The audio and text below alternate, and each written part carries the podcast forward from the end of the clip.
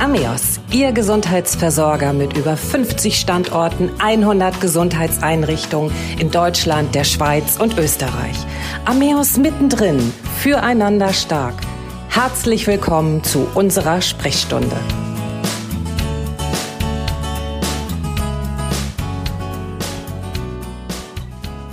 Unser Thema heute Alzheimer oder Demenz gegen das Vergessen. Alzheimer ist die häufigste Form der Demenz und eine unheilbare Störung des Gehirns.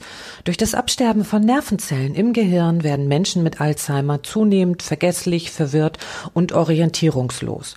Auch die Persönlichkeit und das Verhalten ändern sich im Verlauf der Erkrankung. Viele Patienten werden unruhig, aggressiv oder sogar depressiv. Das Urteilsvermögen und die Sprachfähigkeit lassen nach. Doch was genau ist Alzheimer und was bedeutet Demenz? Die diese Fragen und einige mehr klären wir in unserer heutigen Sprechstunde. Mein Name ist Christiane Hartung-Kollbaum und mein Gast heute ist Dr. Holger Jahn. Dr. Jahn ist ärztlicher Direktor der Ameos Kliniker Heiligenhafen, Preetz, Kiel und Oldenburg in Holstein und wurde unter den Top-Medizinern 2021 erneut im Bereich der Psychiatrie und Neurologie für die Behandlung von Depressionen und Demenzen empfohlen. Dazu zunächst herzlichen Glückwunsch, Herr Dr. Jahn, und Herzlich willkommen. Ja, vielen Dank für die Einladung. Bin gern gekommen. Herr Dr. Jahn, ähm, können Sie unseren Zuhörerinnen und Zuhörern vielleicht zunächst einmal erklären, was ist eigentlich der Unterschied zwischen Alzheimer und Demenz? Das wird ja oft immer ein bisschen vermischt. Ja, Demenz ist der Überbegriff. Es gibt nämlich noch mehr als nur Alzheimer. Also Demenzen sind neurodegenerative Erkrankungen, die fangen auch an, ohne dass man dann schon von einer Demenz spricht. Erst wenn dann die Behinderung einen bestimmten Grad erreicht, äh, nennt man das dann Demenz. Aber die Ursachen können ganz unterschiedlich sein. Es gibt Demenzen im Jugendalter. Da gibt es einige genetische Erkrankungen, wo man schon sehr früh auch an einer Demenz erkranken kann. Alzheimer ist sicherlich mit die häufigste Form, die hauptsächlich im Alter auftritt. Aber es gibt auch andere häufige Formen, insbesondere vaskuläre Demenzen. Im Hintergrund sind da äh, Gefäßveränderungen, zum Beispiel aufgrund eines unbehandelten Bluthochdrucks, der dazu führen kann, dass dann auch eine Demenz sich entwickeln kann. Schlaganfälle können, äh, also zum Beispiel eine Art Multiinfarktdemenz äh, äh, verursachen. Es gibt manchmal auch kleine Sch äh, Schlaganfälle, die aber im Gehirn an so spezifischer Stelle sitzen, dass es dann äh, auch mit einem kleinen Schaden schon zum Auftreten einer Demenz kommen kann. Das nennt sich dann strategischer Infarkt. Dann gibt es äh, frontotemporale, äh, frontotemporale Demenzen. Das ist eine Gruppe äh, verschiedener Erkrankungen, die ein Krankheitsbild hervorruft, das auch in einer Demenz dann mündet, die aber zum Beispiel dann nicht mit Gedächtnisstörungen wie beim Alzheimer anfängt, sondern eher mit Verhaltensauffälligkeiten, weil halt eben eine andere Hirnregion primär betroffen ist. Bei bei Alzheimer ist das eher temporoparietal im Gehirn, wo die Erkrankung beginnt. Äh, bei den frontotemporalen Demenzen ist das Frontalhirn primär betroffen.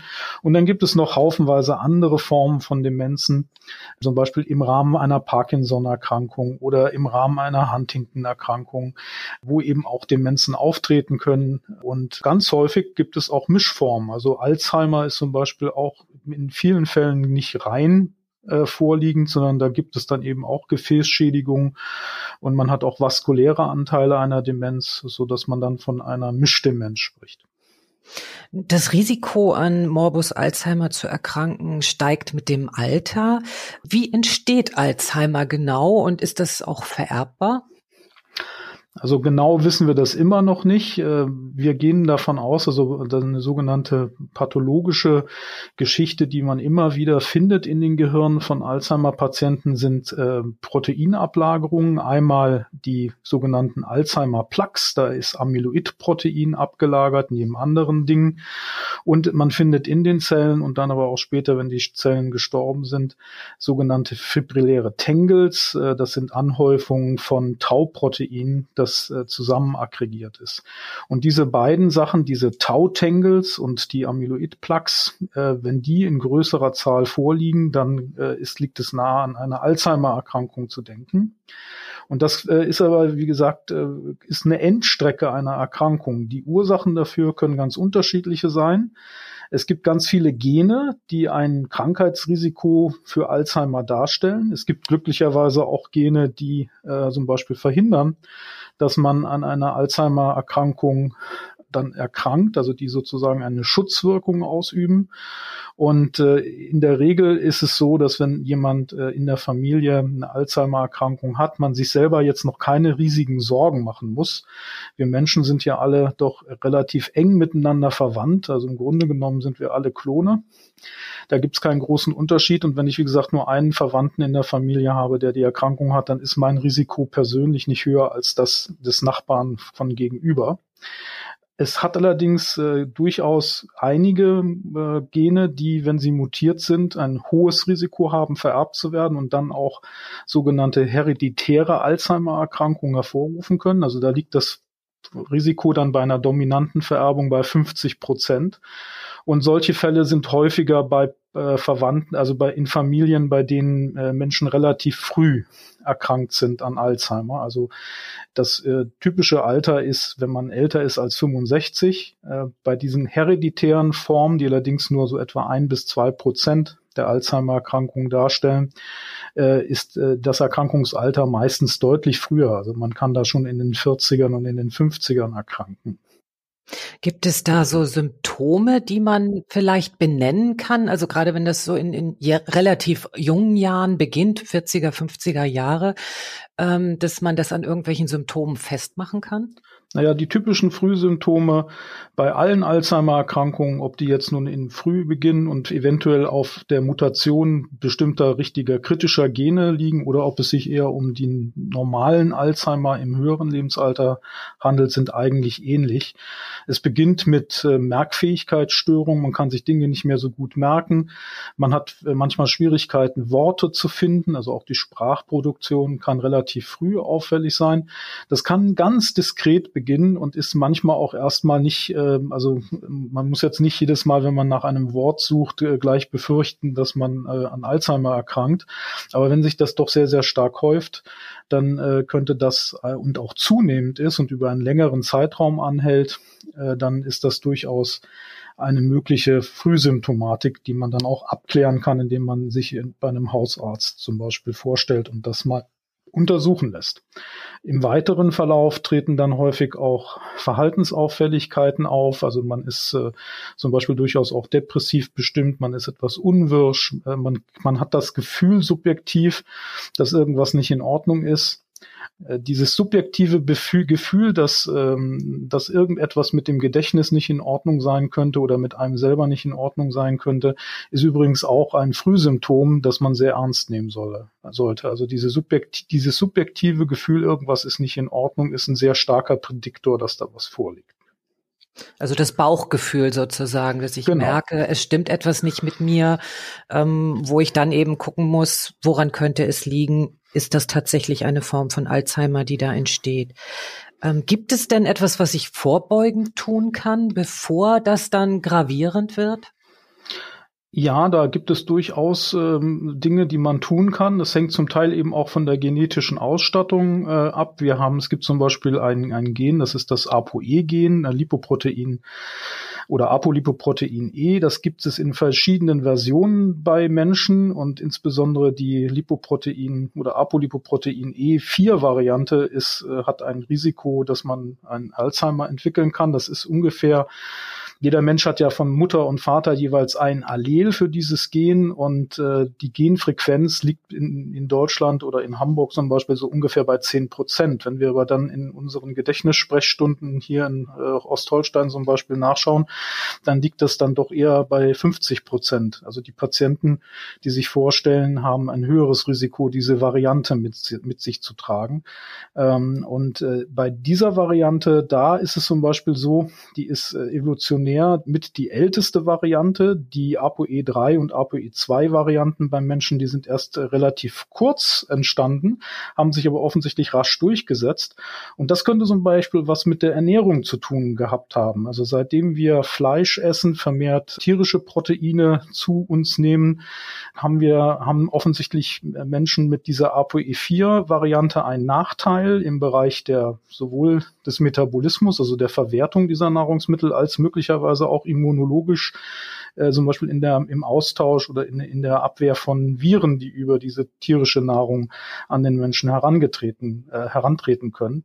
Und äh, wenn man zum Beispiel ApoE4 hat, dann ist es möglicherweise sinnvoller, auf eine Mittelmeerdiät umzustellen. Also viel Gemüse, ungesättigte Fettsäuren, eher wenig Fleisch, eher weniger tierisch, tierisches Protein, vielleicht eher Fisch dann auch mal, wenn man das dann so lässt. Und das könnte zum Beispiel einen Schutzeffekt haben.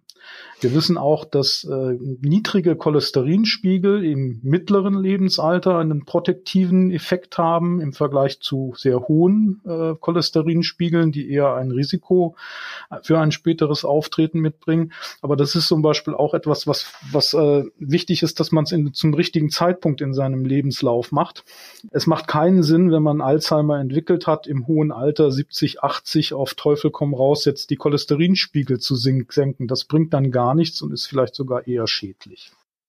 Das heißt, wenn ich da einmal einhaken darf, ähm, dass man schon frühzeitig auch auf gesunde, ausgewogene Ernährung achtet, kann man vielleicht auch sagen, dass Vegetarier und Veganer dann eher nicht an Alzheimer erkranken oder ist das jetzt vielleicht zu weit hergeholt? Das ist zu weit hergeholt. Das ist so, das ist, stimmt so nicht, zumal ja die Patienten, die ApoE3 oder ApoE2 haben, ähm, durchaus äh, sogar, also gar keine Probleme mit so mit mit tierischen äh, Nahrungsmitteln haben.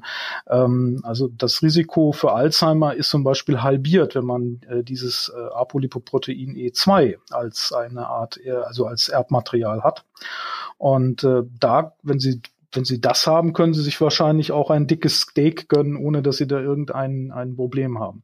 Aber generell kann man sagen, weil es ja auch diese Mischdemenzen gibt und die vaskulären Schädigungen berücksichtigt werden müssen, ist ein Lebenswandel, der dazu führt, dass man keinen Blutdruckhochdruck hat, dass man keinen Diabetes entwickelt, dass das natürlich von Vorteil ist äh, und auch eine prophylaktische Wirkung gegen das Auftreten von Alzheimer hat. Und insofern ist Vegetarier sein sicherlich jetzt äh, nicht äh, ein, eine Sache, der man abraten sollte.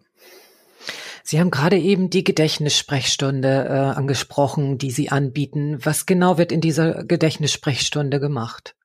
Also die Gedächtnissprechstunden sind in der Regel so aufgebaut, dass sie zu, auf Zuweisungen reagieren. Also von niedergelassenen Ärzten werden Patienten geschickt, bei denen man den Verdacht hat, dass da irgendeine Form von Demenz sich entwickeln könnte.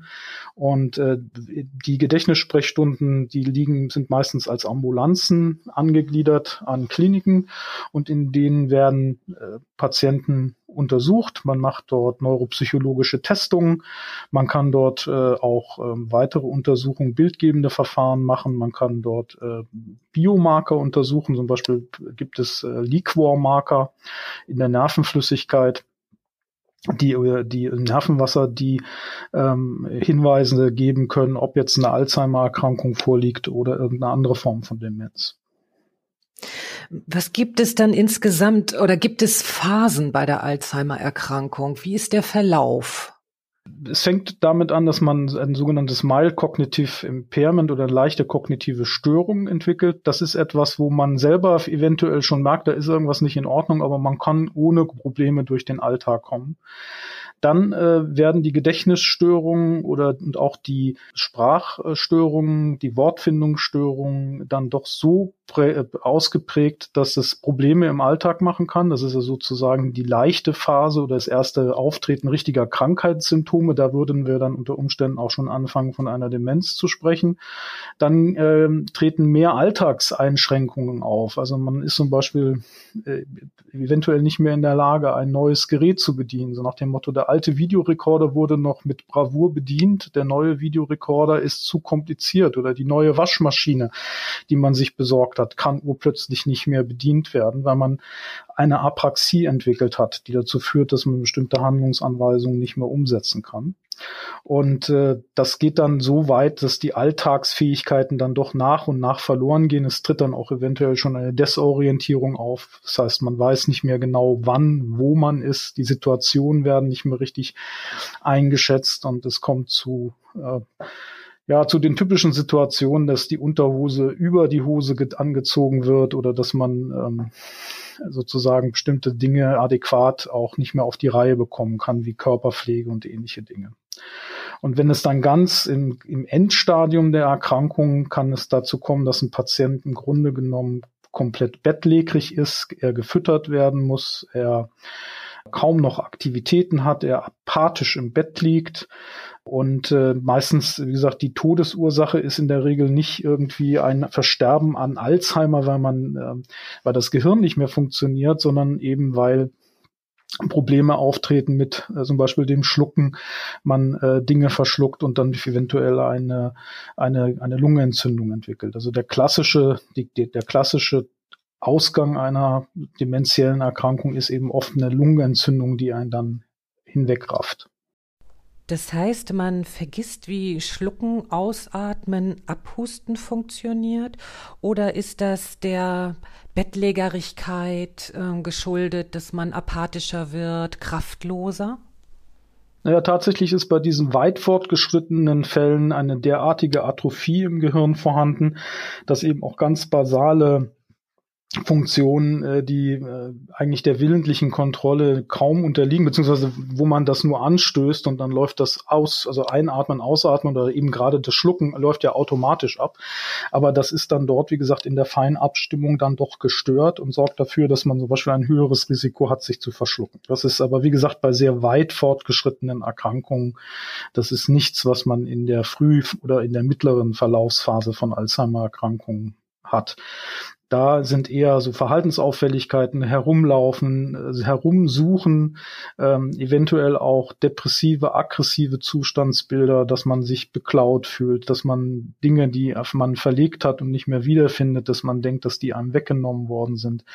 Auch ein Frühsymptom übrigens, äh, sowohl bei Alzheimer wie auch bei Parkinson-Erkrankungen, ist zum Beispiel eine Störung im Geruchs- und im Geschmacksempfinden. Also das wird, man kann nicht mehr so gut unterscheiden, äh, was man denn da jetzt riecht und isst. Das heißt, es gibt auch ganz viele Patienten, die denken, dass ihr Essen zum Beispiel äh, irgendwie nicht in Ordnung ist, weil es nicht mehr normal schmeckt und die dann äh, im zweiten Schritt dann auch vielleicht eine psychotische Reaktion entwickeln, dass sie glauben, dass sie gerade vergiftet werden von irgendjemandem, der ihnen gekocht hat oder der möchte, dass sie was essen und was trinken. Welche Therapien und Behandlungen gibt es für Alzheimer-Patienten oder überhaupt für dementielle Patienten? Ja, also da gibt es zunächst immer mal das Symptomatische, also man guckt sich gerade an, was ist denn das führende Symptom. Viele äh, Dinge, wie zum Beispiel die, was ich gerade beschrieben habe, dass man eventuell äh, psychotisch mit Verfolgungswahn, Vergiftungsängsten reagiert, weil man zum Beispiel nicht mehr richtig essen und schmecken kann, die kann man möglicherweise dadurch ähm, be beheben, dass man entsprechende antipsychotische Medikationen für ein paar Tage gibt. Das sind meistens Symptome, die auch nur für einen gewissen Zeitraum auftreten. Man kann auch das Essen einfach mehr würzen, damit das, der, der Geschmackssinn sich wieder etwas mehr anpasst an das Normale. Das muss man mit den Patienten besprechen. Es gibt äh, für die Alzheimer-Erkrankung tatsächlich in Deutschland zugelassene Medikamente. Äh, das sind insbesondere die Acetylcholinesterase-Inhibitoren. Außerdem gibt es noch einen NMDA-Rezeptor-Antagonisten. Das ist äh, NMDA, das äh, NMDA-Antagonisten. Das ist das Memantine. Und die können verschrieben werden. Die haben ein, in der Gruppenanalyse durchaus Effekte, die äh, eine Verzögerung der Erkrankung von ein bis anderthalb Jahre bringen im Schnitt. Und das ist, wenn man berücksichtigt, wie viele Jahre die Patienten halt noch zu leben haben, dann doch schon eine Sache, die man ausprobieren sollte. Generell ist aber leider bisher so, dass man nicht vorhersagen kann, welcher Patient reagiert gut auf das Medikament, wer reagiert schlecht. Es ist so ein Ausprobieren, ob der Patient einen Effekt hat und ob das auch in der Abwägung der Nebenwirkung für die Patienten sinnhaft ist, diese Medikamente zu bekommen. Aber man sollte äh, diese Medikamente bei einer Diagnose Alzheimer auf alle Fälle anbieten. Es gibt jetzt in den Vereinigten Staaten äh, jetzt auch zugelassen ein Medikament, das gegen die Amyloid-Ablagerungen vorgeht. Das sind äh, Antikörper, die dort ähm, infundiert werden. Das äh, wie gesagt, das ist relativ neu. Da muss man auch sagen, es gibt da momentan heftige Auseinandersetzungen, unter welchen Umständen und mit welcher Evidenz sozusagen da die Zulassungsverfahren von der FDA erfolgt sind. In Europa sind diese, ist dieses Medikament noch nicht zugelassen und auch die anderen aus der gleichen Klasse, die da momentan im Zulassungsverfahren sind, äh, sind hier in Europa noch nicht zugelassen. Es gibt da auch gute Argumente dagegen, dass die aktuell zumindestens für das, was sie leisten, deutlich zu teuer sind. Worauf muss ich eigentlich als Angehöriger bei einem äh, Alzheimer-Patienten äh, achten und ähm, wie, wie kann ich demjenigen helfen?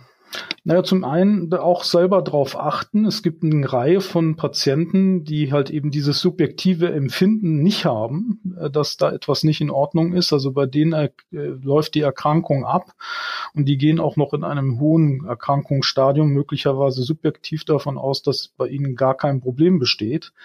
Ähm, dass man da möglicherweise dann schon auch helfen kann, wenn man als äh, Angehöriger, als äh, Kind, als äh, Verwandter halt eben schaut, als Freund, ähm, dass man einen Patienten oder jemanden, von dem man denkt, dass der diese Erkrankung haben könnte, dass man da hilft, dass der Hilfe annehmen kann und sich auch untersuchen lässt. Und dann, wie gesagt, man muss man gucken oder sehen, wie man den Patienten durch die verschiedensten Phasen begleiten kann. Also man kann da vieles richtig und vieles falsch machen. Ähm, also eine Sache, die zum Beispiel ein Klassiker ist, wenn in einer fortgeschrittenen Stadium der Patient zum Beispiel äh, äh, dauernd von Menschen redet, die längst verstorben sind und wähnt, dass sie sozusagen gleich um die Ecke herum sind, dann macht es wenig Sinn, ihn darauf hinzuweisen, dass die eigene Mutter schon vor 30 Jahren gestorben ist ähm, sondern dann unterhält man sich vielleicht besser mit dem Patienten in der Zeit äh, eben über die guten Erlebnisse, die der Mensch mit seiner Mutter oder mit irgendeinem Verwandten hat. Ähm, und äh, man hat dann das, den Vorteil, dass es in der Regel eben nicht diese aggressiven ähm, Reaktionen gibt, die dann auftreten, wenn man Leute korrigiert. Ich meine, das wissen Sie selber, wenn Sie irgendetwas sagen und ich sage, korrigiere das, da hast du aber nicht recht da sind sie vielleicht großzügig, aber ein bisschen grollen tun sie wahrscheinlich auch erstmal.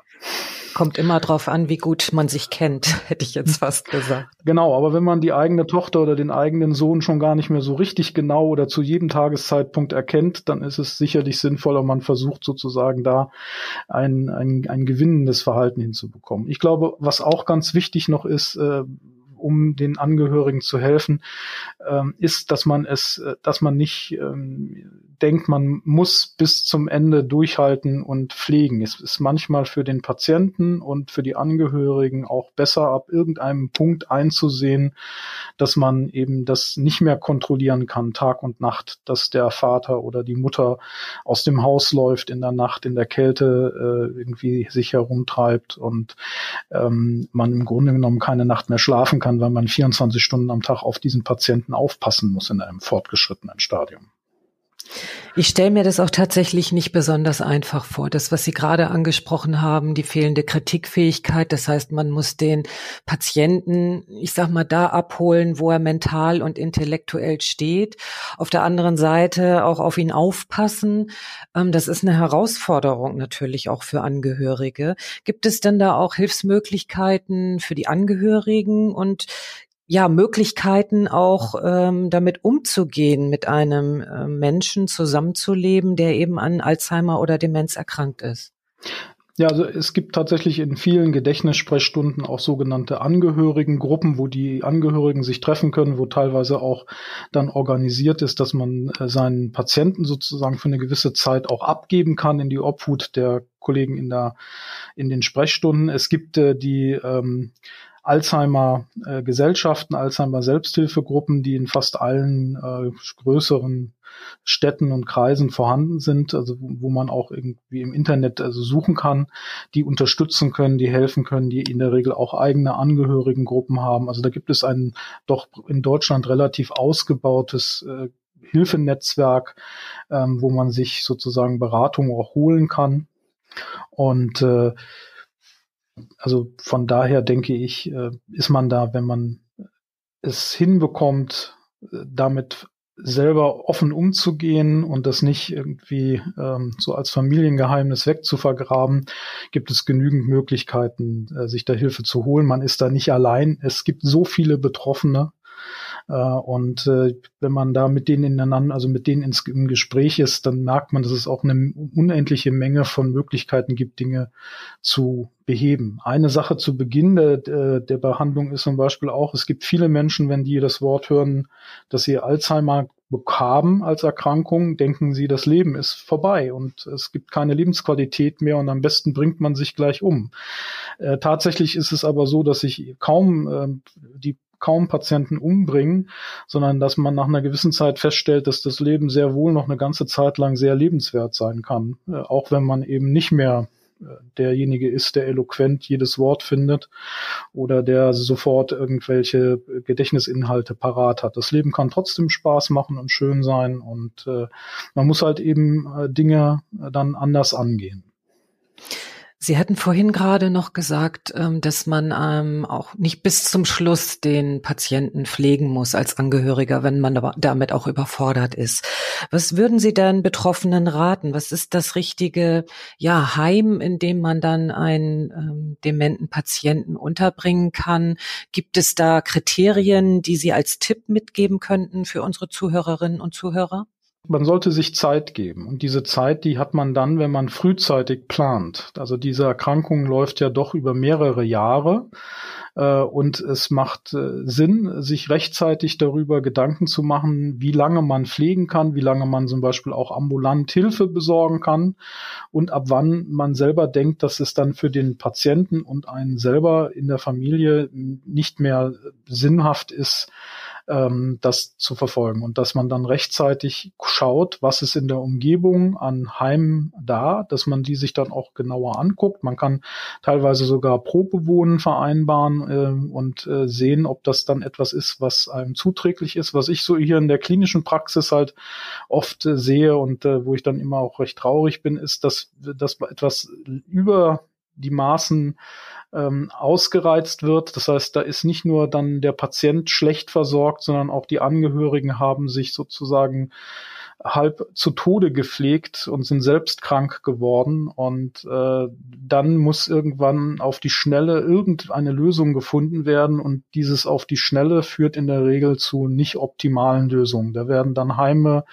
äh, Plätze gesucht, die sind äh, von der Lokalität nicht an der richtigen Stelle, die sind, äh, die passen nicht zu den Menschen, äh, die da reingehen. Ähm, weil es gibt ja ganz unterschiedlich ausgerichtete Pflegeheime auch. Und äh, je früher man sich über diese Dinge Gedanken macht und schaut, je früher man etwas plant, äh, desto eher hat man die Chance, dann auch etwas äh, zu finden, was zu einem passt. Das heißt, wenn ich das alles in allem richtig verstanden habe, nicht gleich, ich sag's mal so, die Flinte ins Korn werfen, wenn man die Diagnose Alzheimer bekommen hat.